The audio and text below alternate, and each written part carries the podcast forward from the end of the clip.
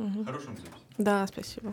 Так, да, на самом деле вчера я виделась с Ларисой как раз и э, мне, у меня на самом деле записано даже не то чтобы вопрос, а такое обсуждение, что Андрей Вербов, что Лариса, они перешли в другие сидрерии, и я для себя отметила, что мы вообще впервые рефлексируем такой серьезный трансфер работников. То есть у нас уже в индустрии она настолько выросла и настолько стала крутая, что у нас даже происходят такие вот интересные переходы из компании в компанию, и мы это на полном серьезе обсуждаем. То есть для меня это было прям важно, и вы как-то обновили команду, да, и у вас там какие-то новые люди, там роман появился. Как вообще вот э, не обидно ли вам, что, например, уходят одни и приходят другие? Потому что ну, не знаю, мне, когда человек от меня куда-то уходит, мне немножечко так досадно, особенно если мне он нравится. Или это, естественно, нормально, как и везде, как вы думаете? Я считаю, что это процесс, в общем-то, естественный. А, конечно, иногда ты этого ждешь и понимаешь, что это произойдет, иногда меньше. Но в любом случае, как-то как руководитель с опытом и как собственник бизнеса, я понимаю, что это неизбежный процесс. Поэтому э, всегда надо выстраивать процессы таким образом, и бизнес-процессы, чтобы они были максимально универсальны и чтобы их мог подхватить другой человек. То есть незаменимых людей на производстве нет? Ни в коем случае так не сделать нельзя, э, иначе будут проблемы, угу. безусловно. Для меня, да, вот это, наверное, то, что мы рынку отдаем каких-то людей из своей команды, э, это происходит, э, во-первых, для меня привычно, потому что, наверное, на моих советах, э, из моего общения много ребят от меня получили. То есть, в принципе, которых я видел, когда они еще сидроделами не были. Да и, в общем, до сих пор это происходит. То есть все равно ко мне обращаются mm-hmm. некоторые ребята, некоторые там, ну или уже взрослые ребята, э, которые так или иначе получают от меня там важную информацию, которая им помогает, может быть, не сделать какие-то ошибки или просто посмотреть, сфокусироваться там, в, в нужном правильном направлении. Наставничество. Но в некой степени. То есть раньше я это, конечно, больше этим занимался, то есть вдохновлял там больше людей, в том числе, которые сейчас там на слуху. А сейчас я, конечно, меньше уделяю этому времени, ну, просто потому что времени стало действительно меньше, я сосредоточился больше на других вещах. А, и поэтому, когда кто-то от нас уходит, я к этому точно так же отношусь, что да, мы уже прошли эту степень, а, у нас нагрузка на самом деле очень приличная, большая, э, не все выдерживают, э, и кто-то уходит, что называется, в такой, ну, кто-то хочет для себя большего комфорта, может угу. быть, в работе, в жизни, поэтому они там готовы уйти в какие-то там более маленькие, что ли, структуры, угу. компании, которые... Более щадящий режим. Да, то есть у нас все-таки, да, могу сказать, что, конечно, поскольку амбиции высокие, большие ожидания, соответственно, и нагрузка очень серьезная, поэтому не все ребята выдерживают. Ну да, есть, наверное, какой-то срок выработки, что вот сначала работаешь на высоком уровне напряжения, а потом хочется чего-то другого. Ну, это, в принципе, нормально. Я, на самом деле, хочу сказать, что сегодня у меня в гостях, хотя, на самом деле, это я в гостях в Петербурге, Дмитрий Тихомиров, основатель и владелец сидрерии Бюльви, одной из первых э, сидроделин э, Ленинградской области и Санкт-Петербурга вообще, в принципе. С 2015 года вы делаете сидр, уже достаточно такой большой путь прошли, и вот сегодня мы поговорим о том, где Бюльви находится сегодня. И перед тем, как сюда отправиться вот эту студию для записи, я посмотрела ролик э, с одним из эм, авторов YouTube-канала, и там вы беседуете в саду. И прекрасные, замечательные деревья, прекрасные яблоки очень меня вдохновили, и я в который раз поразилась контрастом в нашей стране, что у нас может быть несколько месяцев э, все белое, заметено, холодно, и совсем другая, другой облик природы и города и всего остального. А вот потом придет весна, и яблони расцветут, и яблоки вырастут, и это поразительная смена сезонности. Она, мне кажется, в контексте сидроделия она просто очень ну, уникальная и вдохновляющая. И я хотела спросить, на самом деле, что сейчас с садами? Первое, кто придумал посадить вот эти сады таким прекрасным круговым образом. То есть это очень прикольно, это интересно, особенно, ну, естественно, это как какой-то лабиринт садовый. А, как это, я правильно понимаю, что ваш вот садовод и человек, который отвечает за сады, я не вспомню сейчас его точное имя. Я все расскажу. Да, да, да. Вот что с садами, там 12 гектар, да, вот как я услышала, и э, нет названий, регистрировали вы эти названия? Ну, я имею в виду, что со- составой состав получился такой смешанный, экспериментальный. Ну, наверное, он сейчас у всех, если мы говорим, что вот у компании есть сидровые яблони, когда спрашиваешь, какие, там ну, практически всегда ответ туманен. Ну, я думаю, что с годами мы преодолеем эту штуку. Расскажите, как там дела в садах? Да, э, всем здравствуйте, кто нас слушает. Э, Алина, очень приятно увидеть э, в Санкт-Петербурге. Такой у нас погода, конечно, на дворе и очень много снега, и холодно. Но мы находимся в уютной, прекрасной студии, пьем прекрасный да. чай, и давайте да, буду отвечать на вопросы по порядку.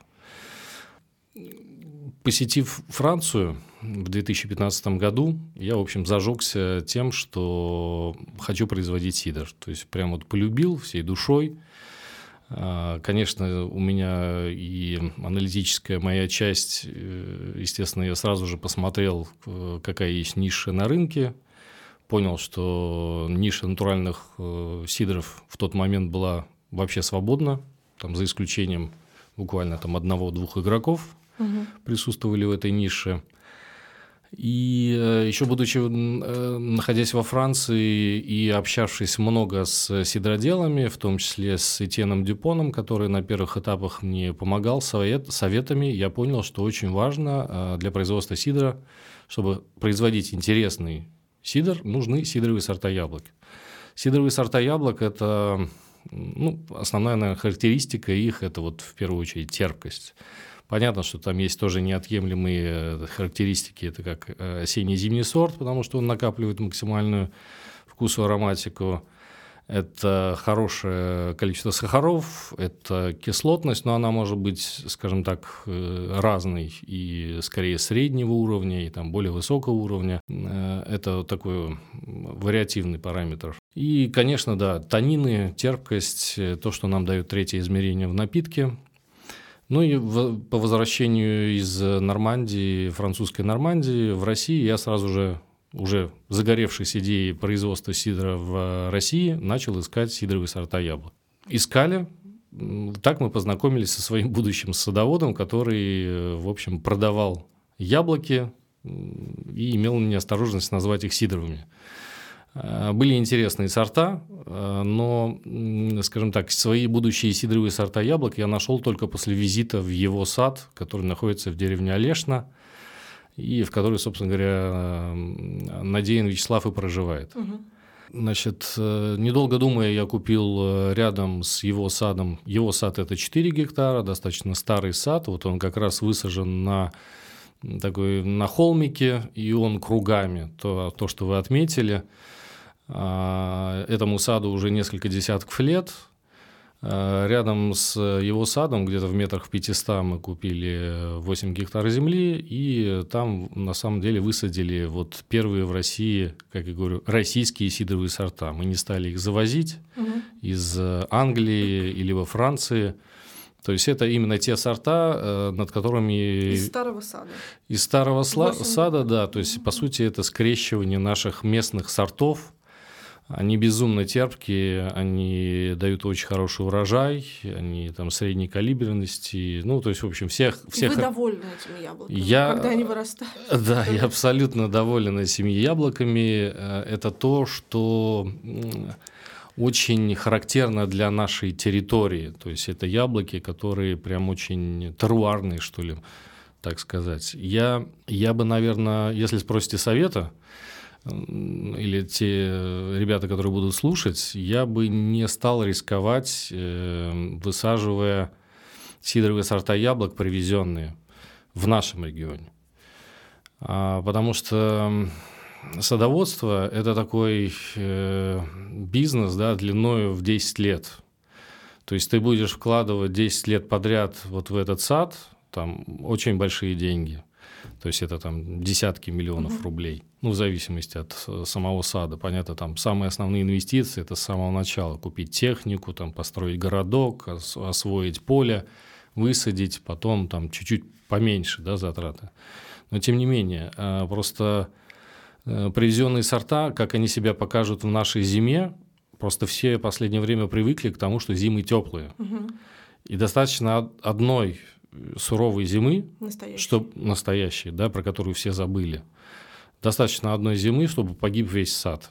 И я уверен, что это там э, это ужас там для любого э, человека, который бы этим занимался. Поэтому, чтобы исключить этот риск, мы сосредоточились именно на локальных сортах, Ну, на местных. С другой стороны, вы же сами говорили, что все равно э, русскому сидру необходимы э, танины, да, то есть вот эта вот инъекция других яблок, она нужна, и чтобы конкурировать, и сидры каждый год становятся лучше и лучше по своим там качествам каким-то органолептическим. То есть, ну все равно какая-то в стране, где не было вообще сидровых яблок, завести, вывести и сформировать э, вот набор сидровых сортов нужно, разве нет? И разве не, не- не нужно для этого в том числе привлекать английские, французские сорта и пытаться их как-то адаптировать, районировать, экспериментировать? То есть все равно идти таким, да, высокорискованным путем, ну, чтобы, возможно, в результате получить вот такой крутой продукт. Может быть, это оправдано? Тот путь, который предлагается, он, конечно, может иметь место, но это такая работа на несколько десятков лет вперед, Ну, безусловно. У нас весь сидр, по-моему, на несколько. Уже прошло почти 10 лет э, вашего предприятия. Да, То есть да. мы, в принципе, идем на нормальной, хорошей Ну, скорости. и просто это, летит это такая, это прям работа, да, связанная там действительно с ранированием в разных областях э, России, чтобы доказать, что сорт себя хорошо чувствует в разных климатических зонах э, и плодоносит, и дает те плоды, которые нужны. Наш путь, э, я, я предлагаю другой. То есть то, как мы стали э, вы- выращивать свой сад и как мы его заложили, сконцентрироваться именно на тех сортах. Ну, понятно, что нам в данном случае, там, может быть, чуть-чуть повезло, да, потому что эта работа была проделана. И я просто, что называется, был в нужное время там, с нужным... Повезло. Безусловно. Ну, везет только Безусловно. трудоголикам. Но это же, знаете, да, это как в моменте ты не просто сидишь на месте, да, ты, когда ты горишь, ты понимаешь, что тебе надо, то, в общем-то, все подстраивается под, под то, под твою цель. То есть ты идешь к своей цели, и ты ее достигаешь. Поэтому я предлагаю, э, если кто-то и будет высаживать э, сидровые сорта яблок, то лучше поищите что-нибудь э, подходящее, что уже есть в регионе. Вы сократите свои риски в разы. То есть Ну, вот, э- вот этот эксперимент с завозом французов или англичанок, понятно, что в Тамбовской области может много чего вырасти. Ну, чем южнее, тем проще, безусловно. Но есть нюанс, что чем южнее, тем мы больше будем трансформировать вкус яблока. То есть что в итоге вырастет, никто не знает. Ну вот, и мне кажется, на чаше весов где-то примерно одинаково. И э, размножать локальную яблоню, которая непонятно, что предложит и вообще, как она будет себя вести, либо м, использовать какие-то саженцы уже э, которые точно, если вырастут, хотя бы если они вырастут, то они дадут хороший сок. Но я Ну, здесь- я не тоже я поверхностно знаю садовую тему, как у нас на самом деле мало да, специалистов именно по сидровым яблокам, поэтому здесь покажет время. Да, из э, нашего садовода мы на самом деле сделали уже такого и не только локального специалиста. э, То есть поначалу, с- когда мы начинали со Славой, мы много друг, друг у друга учились. Я ему объяснял, что требуется сидроделу. Он, естественно, меня э, объяснял, как себя должен чувствовать там дерево, сад и так далее. То есть, в общем, некий путь развития. Э, Теперь, да, Вячеслав в том числе и консультирует, и работает с э, сидроделами в нашем, Сообществом. Мгм. с нашим регионом, да, и с сообществом. То есть он уже как-то некий такой специалист в этом Мгм, вопросе. мгм. А э, чтобы вот эту тему, наверное, с сидровыми сортами как-то там при, призакрыть, э, я могу сказать, что здесь наоборот, немножко вот, э, когда ты работаешь с местными сортами, ты как раз-таки понимаешь, с чем ты работаешь и какой у тебя будет в конечный результат. А когда ты что-то привозишь, ты не понимаешь, что у тебя будет. Это иллюзия. То есть, да, там, оно там в Англии или в, во Франции, оно вот было таким, Когда оно вырастет здесь, что будет, если вырастет? Ну, как бы тоже такой вопрос некой вероятности. Именно поэтому я и предлагаю работать именно с локальным сырьем. Ну, время покажет, у нас на наших глазах, да. собственно, яблочная история творится. И вы дальше будете еще э, заниматься садами, расширением, потому что все-таки 12 гектар, они ваши, э, мне кажется, 500 литров, да, там они не отобьют никогда. А если вы будете расширяться еще, то где вы будете брать яблоки? Потому что так много сидродел, ну, достаточно большое количество новых предприятий, все охотятся за яблоками, и где сырье будет, будет браться для этого, для всего, и э, есть ли у вас планы еще там 100 гектар э, посадить, как некоторые у нас делают? Ну, я, во-первых, не, не сильно беспокоюсь там за некую конкуренцию, да, о которой мы говорим, uh-huh. а, это раз. Почему? Потому что Э, сидровых сортов, э, сидровых яблок не нужно тебе 100% в купаже. Ну потом, да, да, да, согласна. То есть угу. его, их достаточно там, до 30% в зависимости от того стиля сидра, который ты хочешь получить. И я понимаю, да, что мне, например, произвести там, 500 не литров, а 500 тысяч литров, это то, что мы сделали в прошлом году, достаточно условно всего лишь там около 200 тысяч литров, э, даже меньше, иметь э, вот сидрового сырья. Но Антоновка тоже, мне кажется, не бесконечная. То есть вот это техническое яблоко, так называемое, которое используется для базы, его же тоже не очень много. И да, какие-то сады, насколько мне известно, они продолжают ухаживать за вот этими э, сортами, которые подходят для сидра, но очень же много интенсивных садов, они вот все в ярко-красных огромных яблоках гигантских. То есть даже не про сидровые сорта, а вообще про яблоки, которые подходят для напитка. Я вот лично беспокоюсь. Мне кажется, у нас, нас этот мыльный яблочный пузырь, он просто лопнет в один год, и яблок не будет ни у кого, нигде, никаких. И ну вот я, да, чувствую тревогу по этому поводу. Ну, может быть, беспочвенно. Ну, я думаю, что да, она слегка, слегка, да, конечно, да. То есть индустрия там по переработке яблок там в сок, в пюре и так далее, она, в общем, обширная. Угу. То есть э, те, кто занимается производством сидром, натуральным производством сидром, это, мягко говоря, такая песчинка на пляже, которая, mm, в общем-то, не очень сильно заметна в отрасли. То есть это Поняла. всех натуралистов я оцениваю там со всеми натяжками миллиона четыре литров в год. Да, да, да, так и есть. Это прям вот э, на максималках. Угу. Это, ну, это ничто. А груши? Груши еще тяжелее. Как с грушами? Груши. Груши у нас в саду два сорта представлены основных. Это память Яковлева и Чижевская. Это те груши, которые хорошо себя чувствуют в нашем регионе. Ну, то есть вот мы сегодня проговорили про ранирование. То есть в нашем э, регионе северо-западном ранировано пять сортов. Все, все не помню, но вот это два из них э, я уже назвал. А, груша более капризная, э, с ней тяжело работать, она менее урожайная, она более дорогая, угу. поэтому пуаре, из которого производится, пуаре. точнее, из, из пуаре, это продукт в результате брожения грушевого сока, называется пуаре, вот он более редок и, наверное, более дорог именно по цене, э, хотя на самом деле очень интересный, очень интересный продукт.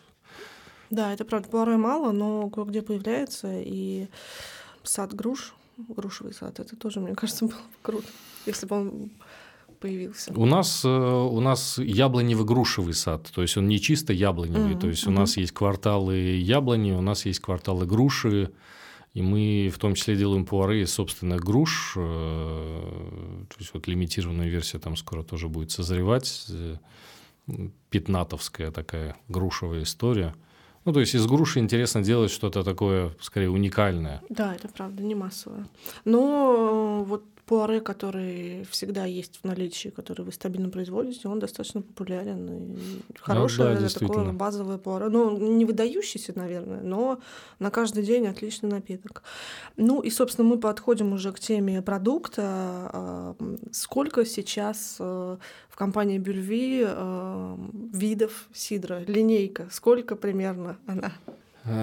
У меня есть примерная догадка, но вдруг вы лучше знаете. Слушайте, честно, это вот когда у меня спрашивают, сколько у меня сотрудников работает, э, теперь, теперь я уже не помню, сколько у меня сортов. Ну, угу, действительно, угу. потому что после нескольких десятков начинаешь уже там плюс-минус там 2-3. А на самом деле около 30 угу. у нас э, разных э, сортов. Мы ежегодно, ежегодно под каждый сезон стараемся выпускать около двух сортов. То есть, по сути, к весной мы выпускаем около двух сортов, и осенний-зимний период мы тоже выпускаем около двух сортов.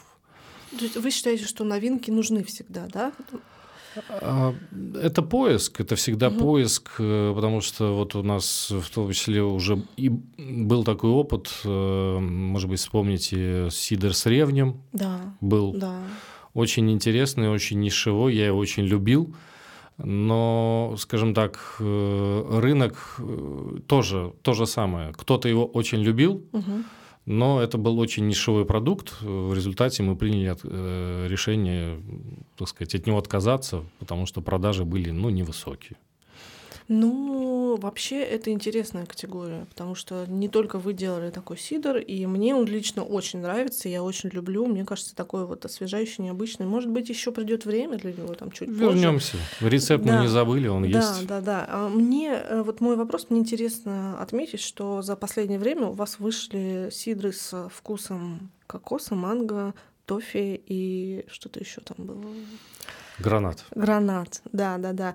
И, как вот уже отмечали коллеги, они не называются никак. То есть они называются просто бельви кокос и бельви манго. А предыдущая линейка, вот на мой взгляд, она называлась Квинси, Вивизера, Рустик. То есть, ну вот, как-то вы немножко сместились. Почему так произошло?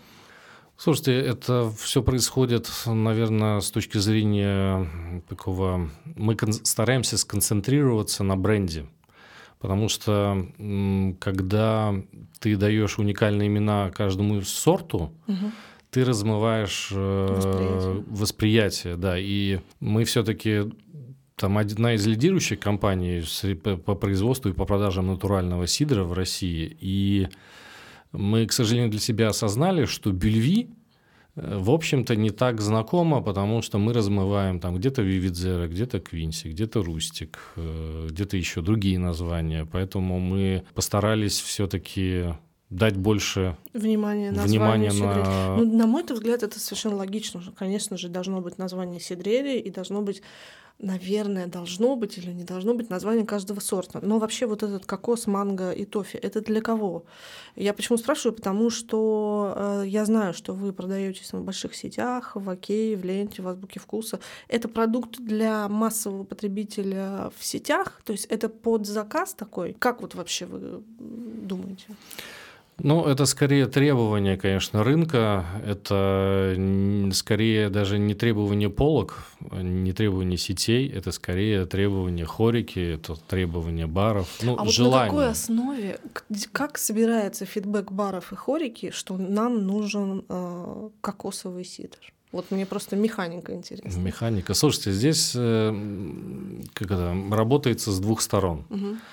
То есть, э, ну, на самом деле, это все, все история с одной стороны, но тем не менее. То есть, мы собираем обратную связь, общаясь э, с э, барменджерами ключевых заведений.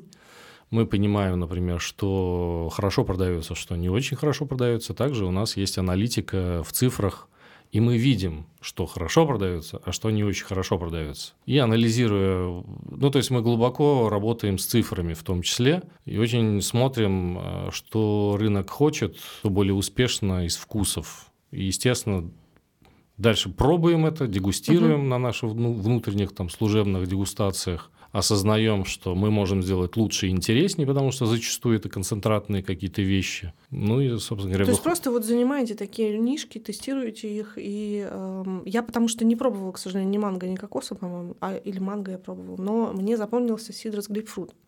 Он и безалкогольный, и алкогольный достаточно мне показался Он очень яркий. Хорошим, да, да. да. И у вас есть уже какие-то данные по продажам кокосов? Все рады, все счастливы? Или как вот это работает? Просто внутри, вот на э, кухне Бельви. Мы там отгрузили все, продали, и мы хотим еще? Или как? Или вот опять же вернувшись к сетям, потому что мне дико интересно механизм взаимодействия с большими покупателями, с большими сетками. Как они там это оценивают? Что они говорят? По поводу обратной связи по продажам продукта, конечно, там требуется определенное время, там минимум а, полгода, а лучше даже два сезона, чтобы осознать, э, насколько там, там попал в продукт. Ну, здесь же надо не только в продукт попасть, нужно попасть и в цену, и в целевую аудиторию. И в срок годности и в срок годности. Ну, то есть надо... И в график отгрузок, наверное. В общем, да, много чего нужно, нужно предоставить вот это все, и э, либо можно попасть в струю, да, либо, так сказать, стоять на берегу и смотреть, как все остальное, все остальное отгружается и едет. Ну, я имею в виду другие продукты. Поэтому по вот этой, по этим новинкам, ну, я могу сказать, что да, они интересны, они востребованы. Также могу сказать, что поскольку они были запущены только вот к этот, в этот летний сезон, э, конец летнего, летнего сезона, конечно, был очень сильно смазан из-за э, событий, связанных там, с отравлением, суррогатом. Угу. Ну, пускай это будет суррогат. А, поэтому, да, мы в полной мере, конечно, не смогли осознать. Вы ощутили на себе, да? Мы очень, очень сильно ощутили на себе вот это влияние. То есть мы испытали энное количество проверок всяких разных э, органов. Честно говоря, ждали, что будет более серьезные проверки, но как-то так. Именно на производстве или на точках? И на производстве, и на точках. То есть на точках работал Роспотребнадзор, э, к нам даже зачем-то АБЭП приезжал. Ну, то есть, э, в общем, просто алкоголь регулирования вот только еще не хватило, хотя ждали угу. честно говоря, готовились там и так далее. Э, в общем, они, да, очень сильно смазали сезон. Я думаю, что все отрасли абсолютно точно, то есть потому что наши партнеры, нашим партнерам было проще отказаться от сидра, чтобы не иметь проблем, угу. ну и, так сказать, переждать, чем они занимались, да. Ну, в принципе, да, но мне хочется верить, что наоборот это нам придаст какое-то ускорение в будущем, что все это, сейчас... это явно придаст сил да, и самое главное, мне кажется, что после всех этих проверок э, вы будете уже настолько готовы к ним в следующий раз, что я и так не сомневаюсь, что все идеально, потому что вы открытое производство, к вам ходят экскурсии. Слушайте, идеально никогда не бывает. Э, почему Хорика, что называется, не бои э, не очень любят э, посещение Роспотребнадзора, потому что вот в пищевой индустрии, ну, всегда можно найти что-то, знаете, там да. поток, потоки не те, бумажка не та, у кого-то там... Швабра не там висит. Швабра не там висит, не того цвета, там без ярлычка. То есть найти всегда можно что, поэтому, естественно, никто не любит там лишнего внимания, но, тем не менее, все стараются соблюдать там максимальный ХАСП, угу, то есть все да. регламентирующие документы, чтобы быть безопасным пищевым производством. Ну, то есть, в принципе, у вас сейчас курс на то, чтобы увеличить узнаваемость бренда Бюльви. Да. И вас не смущает то, что люди постоянно путают это слово и называют его как попало. Ну, это правда один из вопросов, который меня интересует, потому что, ну, я уже эм, ну, это невозможно слушать просто, ну, это невозможно. Ну, уже 500 миллионов лет прошло, уже либо говорите как надо, либо там, ну, что-то меня это волнует, опять же. Ну, как вот как вы к этому относитесь? Слушайте, ну, конечно, внутри нас уже есть некое такое, знаете, там, привыкание к этому. Ну, естественно, да. То есть вариации, даже от, от существующих партнеров, которые с нами работают уже не первые там, много лет, первые много лет, нет, угу. там 3-5 лет. Угу. Некоторые из них до сих пор еще, в общем, так своеобразно произносят название нашего бренда. А, да, внутри меня как бы есть такая тоже э, не знаю, там кошка, которая скребется там потихоньку. Я, конечно, думаю, что с этим можно сделать. В общем-то, у меня даже есть уже некоторые идеи. Писать русскими буквами? Может быть и так. Может быть и так. Э, но скорее, скорее нет, некая там трансформация ну, с более понятным написанием. Обязательно мне скажите потом. Обязательно, за эфиром. Да, посекретничаем. Спасибо. А то вдруг я что-нибудь ценное могу вам ответить. Обязательно. Ну хорошо. А, так, и у меня еще следующий такой вопросик. Наверное, он будет вам не очень приятен, но тем не менее без такого вопроса эфир будет неполноценен. А, я и мои коллеги там, несколько раз за последние, там, наверное, год или полтора сталкивались с тем, что вот расскажу случай своей практики. Я с там, мы с, со своими подругами, я пришла, значит, в заведение детское с детьми, где есть э, сидор бельви. И я говорю, вот, ну, наконец-то я вам сейчас точно расскажу, чем я занимаюсь. И мы, значит, покупаем этот сидор. Хотя э, очень круто, что он там вообще был, и он был только там, тем более это Москва, какой-то торговый центр, какой-то детский центр, вот где дети сходят с ума там на этих площадках, а уставшие мамочки ждут их. И, в общем, мы э, заказали сидор 1800 1983, и он мне показался не очень вкусным, он мне показался дефектным, к сожалению. И потом я слышала этот дефект еще на одной из дегустаций, потом на одном из фестивалей, и я понимаю, что это вот, как мне, я не эксперт в дефектах и не дефектолог, но мне показалось, что это а, передоз серы. То есть сера настолько дофига, что она дает вот этот капустный перепрелый аромат, и, и во вкусе даже не горчинка, а какая-то вот такая вот задушенность небольшая. И э, недавно только вот один э, маленький начинающий блогер, но достаточно разбирающийся в сидрах человек, тоже написал, что вот купил бутылку сидра Бюльви, открыл ее, и там вот это вот э, немножко такая ароматика. Я понимаю, что на больших объемах все возможно, то есть это даже хорошо, что э, есть какие-то вот э, какой-то какой-то опыт э, работы с продуктом, но вы сами слышали вы такие отзывы, попадалась ли вам неудачная бутылка, и как это вообще происходит, и как вы думаете, почему так произошло, и что с контролем качества на производстве? Да, мы, у нас был такой период, э, когда мы получали такого рода отклики, нам удалось найти на самом деле причину, Причина кроется там, потому что мы работаем с миром ми- микроорганизмов. Это на самом деле не сера, конечно. То есть э, техника работы с внесением диоксида серы у нас э, жестко контролируется. Ну и она контролируется, естественно, там лабораторными испытаниями и законом. Поэтому здесь угу. абсолютно будьте уверены, да, что там нету никакого превышения. Да, просто некоторые микроорганизмы могут давать вот некие такие побочные уход в сторону, что называется, да.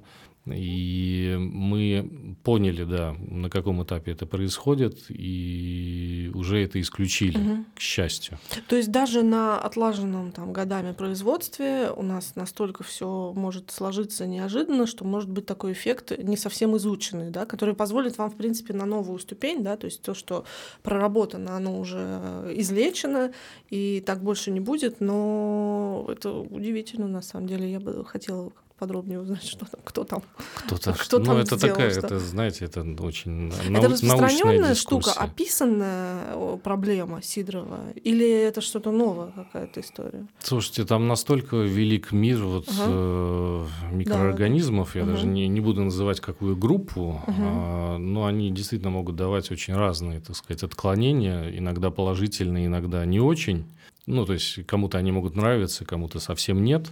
Угу. А, просто, да, это надо изучать, с этим надо работать. И натуральные сидры как раз-таки темы отличаются, может быть, с одной стороны, и, и, и не очень в положительную сторону, что мы в отличие от концентратных, э, не можем, что называется, на 100% гарантировать. Да, и быть что, стабильным. Это не Макдональдс. Что будет, да? Э, что будет в конце, да, потому что мы все-таки это виноделие, про виноделие. Мы работаем с урожаями, мы работаем с э, яблоками в чистом виде. И они... С живыми... Живыми, да, собранными. С живыми тельцами. Сырьем. А, вообще, ну... живое сырье. То есть не э, упакованное там что-то со сроком хранения 10 лет, а что-то живое с ветки. Да, отча- отчасти, конечно, проще было бы работать э, с сиропчиком, да, который можно было бы разбавить водичкой и э, был бы там какой-то понятный недорогой сидр, угу. ну, под названием сидр. Но это не наш путь. Это не наш путь, это да, не тот путь, который я из самого начала выбрал. То есть я вот выбрал именно путь натуральный том числе. Экспериментов в том числе, да, производство натуральных сидров. Э, да, путь непростой, тернистый. Естественно, когда ты э, являешься востребованным производителем, производишь достаточно много, э, тебе очень важно иметь автоматизацию процессов и четкий контроль процессов производства, потому что а, когда ты растешь быстро, да, ты начинаешь, что называется, с того, что работаешь руками, потом у тебя появляется какая-то маломальская автоматизация, но проходит некий этап, когда ты должен автоматизироваться максимально. Вот в этом году мы как раз э, очень сильно автоматизировались. А, и это должно нам, конечно, сильно помочь. Вы про систему Розлива? Нет? И про систему розлива. А, жиропалеты для шампино. Э, Я вот тоже хотела спросить, как э, долго ли еще люди будут крутить это руками? Слушайте, шам, шампинуа э, направление, оно все-таки пока такое ограниченное, несмотря, Жаль. несмотря по спросу. То есть я рассуждаю просто по спросу. Несмотря на то, что у нас шампинуа достаточно доступный, как я считаю. Я вообще до сих пор удивляюсь, как это возможно продавать такой сидр по такой цене в такой красивой красивые бутылки. Э, я, Такого красивого я, я, кстати, я, кстати, очень прислушиваюсь к этим э, доводам, и я думаю, что да, нам надо в следующем году цену увеличить. Ну, я не это имела в виду. По, но... по желанию, по желанию Эм, Нет, на самом деле э, я не согласна. Клиентов. Люди должны иметь доступ к недорогому, качественному сидру. И то, что вы это делаете, даже пусть это будет в рамках там, какого-то благотворительного проекта, можно отгружать э, килотонны кокоса, но пусть несколько ящиков шампинуа для хороших людей тоже продаются. Ну так вот, шампинуа просто пока не требует какой-то такой автоматизации. У меня есть полное понимание, как это автоматизировать, да, там да, понятные там жиропалеты и автоматическое там удаление осадка с дозажем. Это все, это все, да, это просто требует, э, условно, там, до 100 тысяч евро инвестиций, и у тебя будет там полностью практически автоматизированный вот этот участок. Просто эти инвестиции при таком объеме производства и продаж, который сейчас есть у нас на Шампинуа, ну, будут достаточно долго окупаться. Поэтому ручной труд максимальный. Хорошо, пусть так. Рабочие места это тоже прекрасно. Не все можно заменить, и пусть каждая бутылка будет э, несколько раз перевернута чьими-то теплыми руками. А вы сейчас производите 500 тонн, и хотите ли вы, ну, наверное, хотите, планируете ли вы еще дальше расти? Вот что-то мне подсказывает, что до миллиона. Да, да, моя ближайшая цель, цель дорасти до миллиона литров э, производства и продаж в год. И мы, в общем, к этому абсолютно готовы. И считаю, что если бы не обстоятельства там, текущего года... Да и прошлого, и позапрошлого. И вообще, да. А, то мы бы, конечно, да, уже, уже бы достигли эту цель. А зачем? Зачем? Да.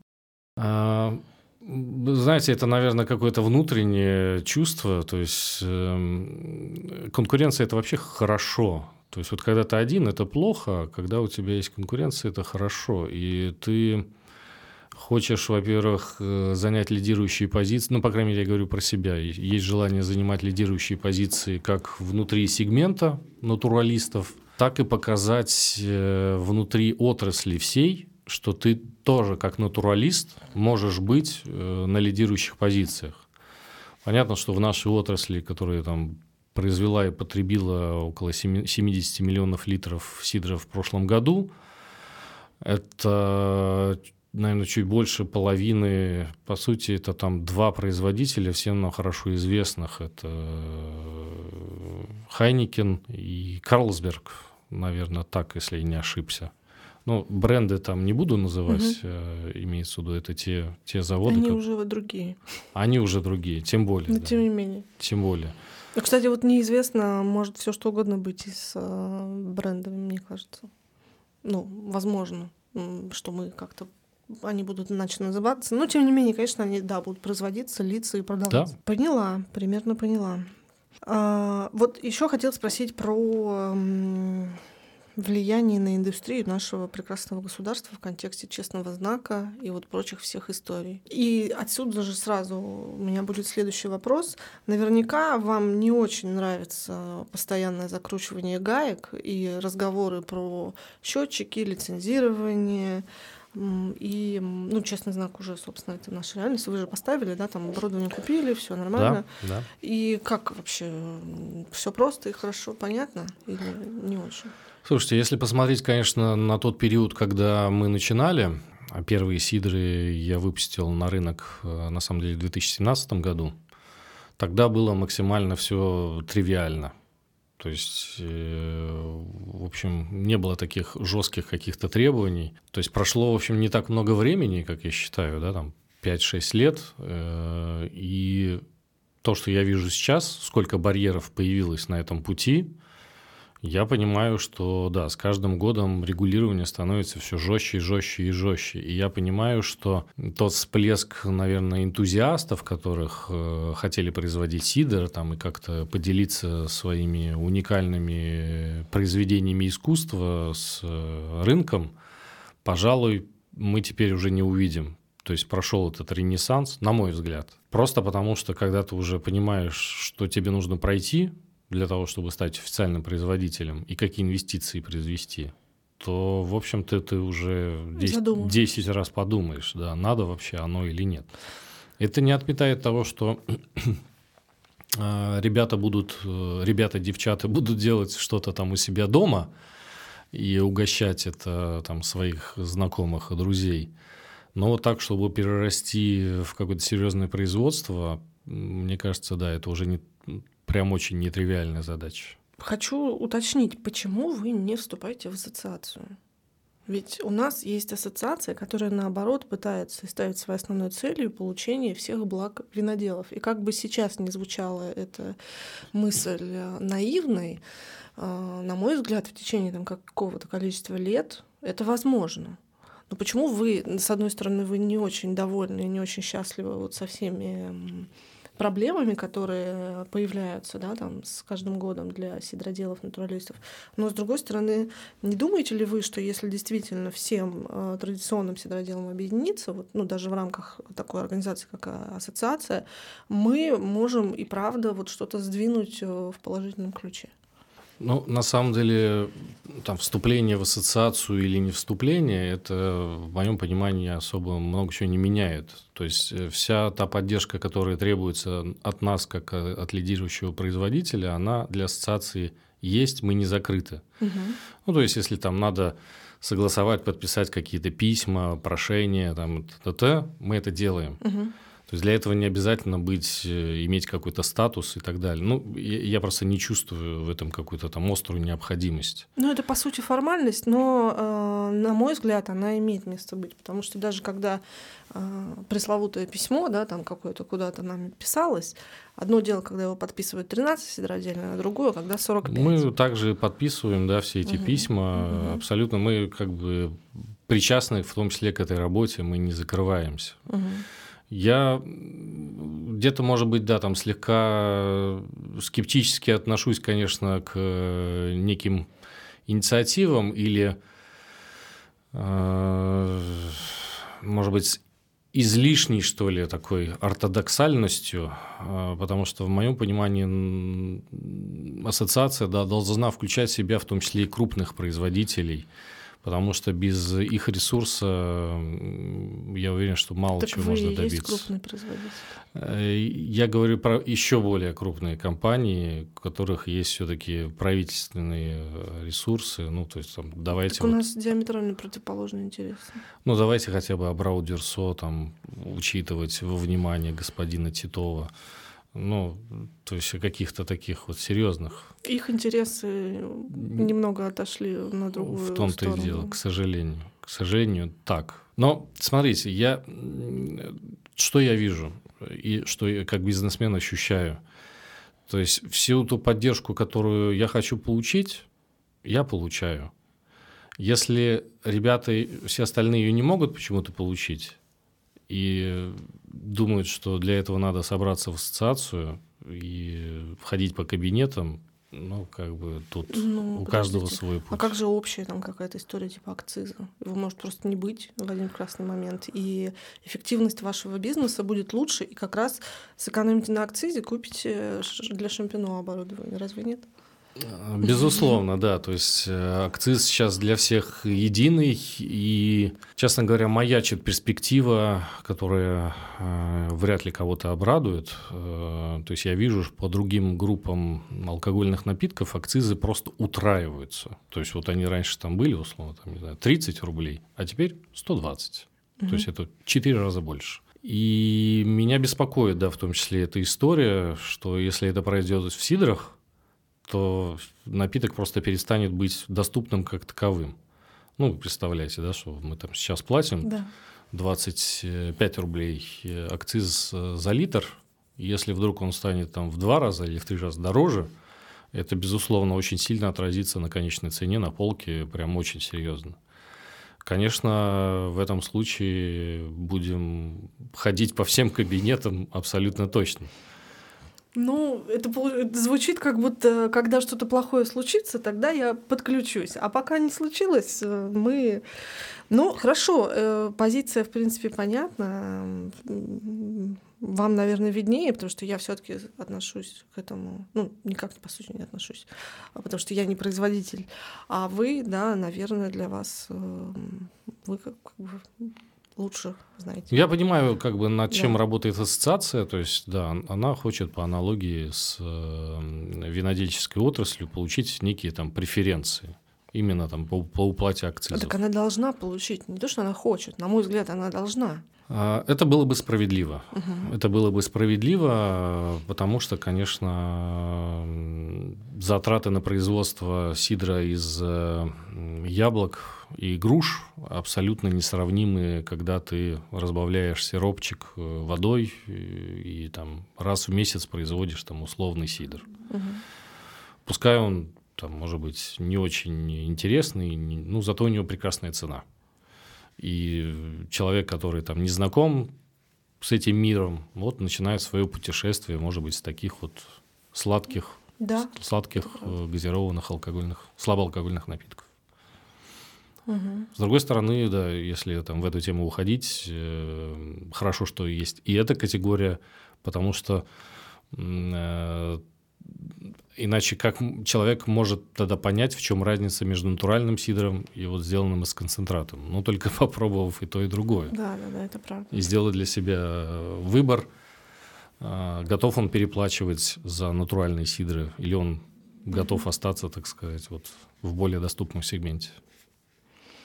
Хорошо, понятно. Ну и, собственно, такой еще последний у меня блок вопросов. Эм, в 2015-2016 году, когда вы начинали свое производство, а, наверняка вы были вдохновлены, воодушевлены, и у вас было такое вот... Эм, я смотрела одно очень старое интервью, у вас там прям глаза горят так, что просто освещают все вокруг.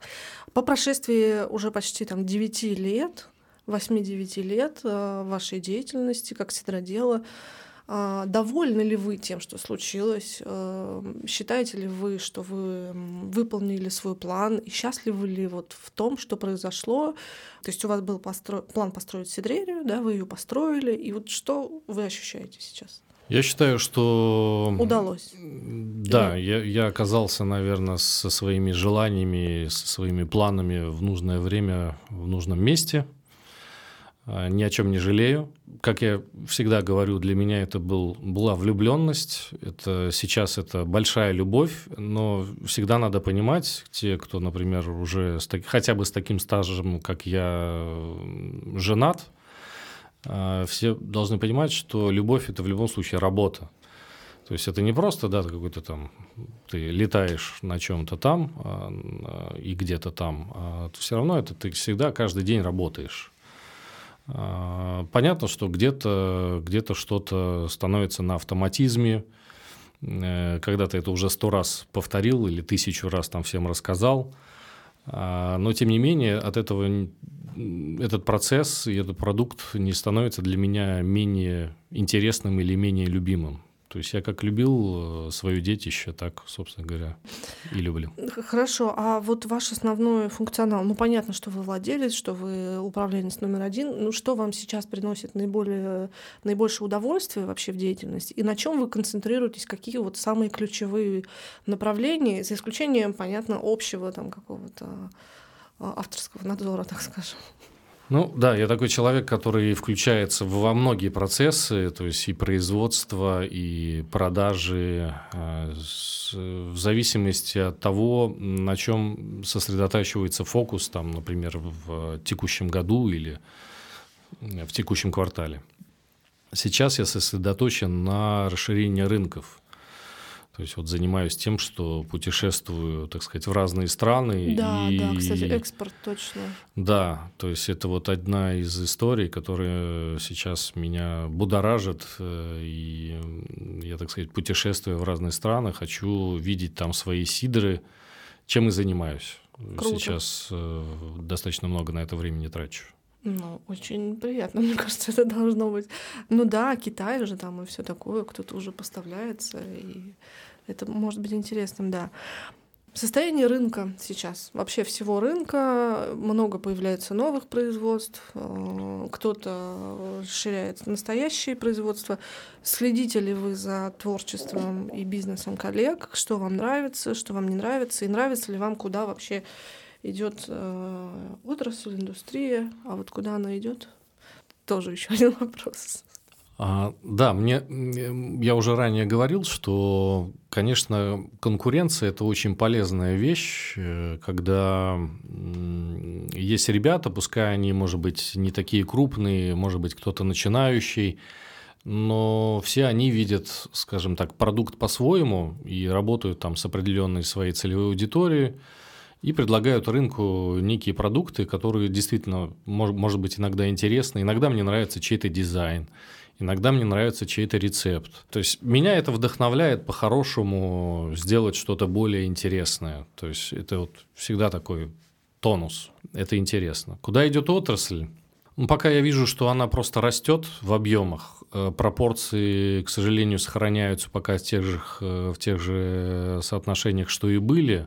То есть пять лет назад, например, у нас продажи в России сидра оценивались примерно 25 миллионов литров как я сказал, последний год это было 70 миллионов литров. То есть там это очень существенный рост там, за такой небольшой промежуток времени. А соотношение, о котором я сказал, это 95% э, концентратных сидров, которые у нас производятся, продаются в России. Ну, опять-таки, это, это минимум. А, а максимум 5% это вот натуралисты, к которым относимся и мы. Ну, мы же будем расти. Вот э, хочется, да, то есть можно сказать, что, конечно, э, вроде в процентах оно и сохраняется, это значит, что в литраже мы как бы и растем. Ну, вроде бы так и есть. Да, Но точно. хотелось бы, чтобы и в процентах мы тоже росли.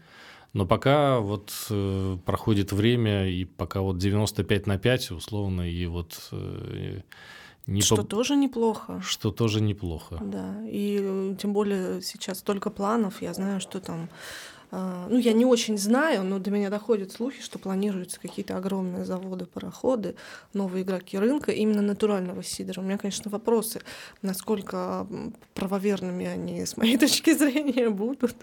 Но посмотрим. Здесь, да, здесь э, никогда не знаешь, что, что там кроется за этим маркетинг или... Ну, это и интересно. Ну, это интересно, да. То есть у нас был один пример там, большого производителя, которого мы упоминали. Ну, вроде когда там натурально-натурально, а потом казалось, что вроде как-то и не надо им это угу, оказалось. Да, это правда. И ушли в другую, так сказать, нишу. Да, достаточно печально. Ну, ну, выбор каждого. Да, это выбор каждого. Мы, мы же проговорили, что на этом пути вот есть э, свои, так сказать, сложности, э, что более предсказуемый продукт проще предоставлять на концентратном сырье. То есть, если ты работаешь на натуральном сырье, э, с яблоками, с грушами, тебе тяжелее. Ну, в этом и прелесть, в этом и смысл, и ценности тоже в этом. Да. и меня лично опечалило очень сильно вот подход упомянутой компании, потому что я чувствую, что сидроделы и сидроделия, я всегда говорила и буду говорить, это люди с определенным набором ценностей, которые для меня лично, ну и вообще я считаю, что для человечества, смею полагать, являются такими достаточно важными и э, основополагающими для счастливой жизни и для счастливых э, взаимодействий между людьми. Поэтому, когда ну, у меня вопросы, в общем, к этой компании, но, с другой стороны, наверное, и нет вопросов. Пусть делают, да, что я, я, их, я их прекрасно понимаю с той точки зрения, что это публичная компания, у нее нет одного владельца, она... Они могут позволить себе все, что угодно. А... Зачем позволять себе гадость? Они... Нет, нет, здесь надо понимать одну простую вещь. Вот э, все натуральное сидроделие делится, держится на конкретных людях. То есть вот я, Тихомиров, э, говорю, что мы делаем там сидр только из сока прямого отжима. Да. То же самое могут... Э, слово. Да. да, вот слово дал, вот я сидродел, вот я отвечаю за свою компанию. То же самое есть другие ребята, которые там делают условно примерно то же самое. А когда компания торгуется на бирже, у нее абсолютно другие приоритеты. Э, их задача выплатить дивиденды, им вот это не надо. Угу.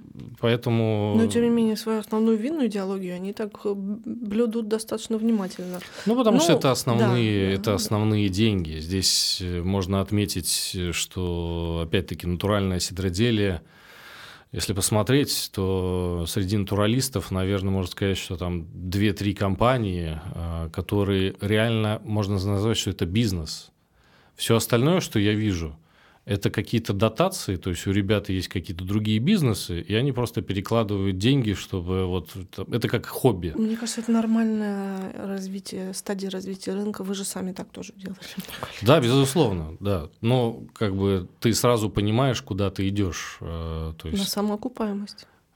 Это очень важно потому что если ты не достигнешь самоокупаемости, то этот проект уйдет вместе, вместе с основателем. Не дай бог, если с ним что-то случится. То есть никто не будет этим заниматься, потому что держится обычно на одном человеке, на его ну, энтузиазме, на его финансировании. То есть, когда он вкладывает, вкладывает, вкладывает, не получая, там, что называется, годами обратной отдачи, только потому что ему нравится вот, э, получать позитив а сам, то есть чем он на самом деле занимается? То есть он мог бы эти деньги... Развлекаться. Ну, он мог бы, я не знаю, там, инвестировать в какие-то более доходные вещи. То есть это ну, такое... это же призвание, это тоже важно. Я вот ну, не, не, согла... не согласна с таким моментом. Ну, человек хочет это делать по, по призванию, как и вы. Деньги деньгами, да, возможно, это действительно важно, там, и это должно быть. Конечно же, обязательно должен, должен быть какой-то фидбэк. Но как и виноделы говорят о том, что мы там это строим для своих детей, может быть, и в сидроделе. У вас, кстати, как у вас же старший сын, он уже да, старший сын уже 18 лет. Э, Увлек, увлекся ли он сидром и яблоками? Я не очень. Ну, я думаю, что все еще впереди. То есть он сейчас, что называется, студент, у него другие приоритеты. Угу. Поэтому, ну, для, естественно, для моих детей ворота открыты, угу. что называется. Захотят подхватить, я только с удовольствием. Здорово, здорово. Хотя я, наверное, как это, тяжелый, как говорится, соратник в этом смысле. Mm, да, ну, требует, да. требовательный, бух, бух, как, я бухтящий. Я смотрю сериал «Наследники», и там вот такой сюжет, когда там большой папа и, и большая компания. Но ничего, я думаю, что все будет отлично. И спасибо вам большое за сегодняшнюю встречу, за классный разговор. Спасибо. Я была очень рада. Спасибо. Да, спасибо, счастливо. Пока.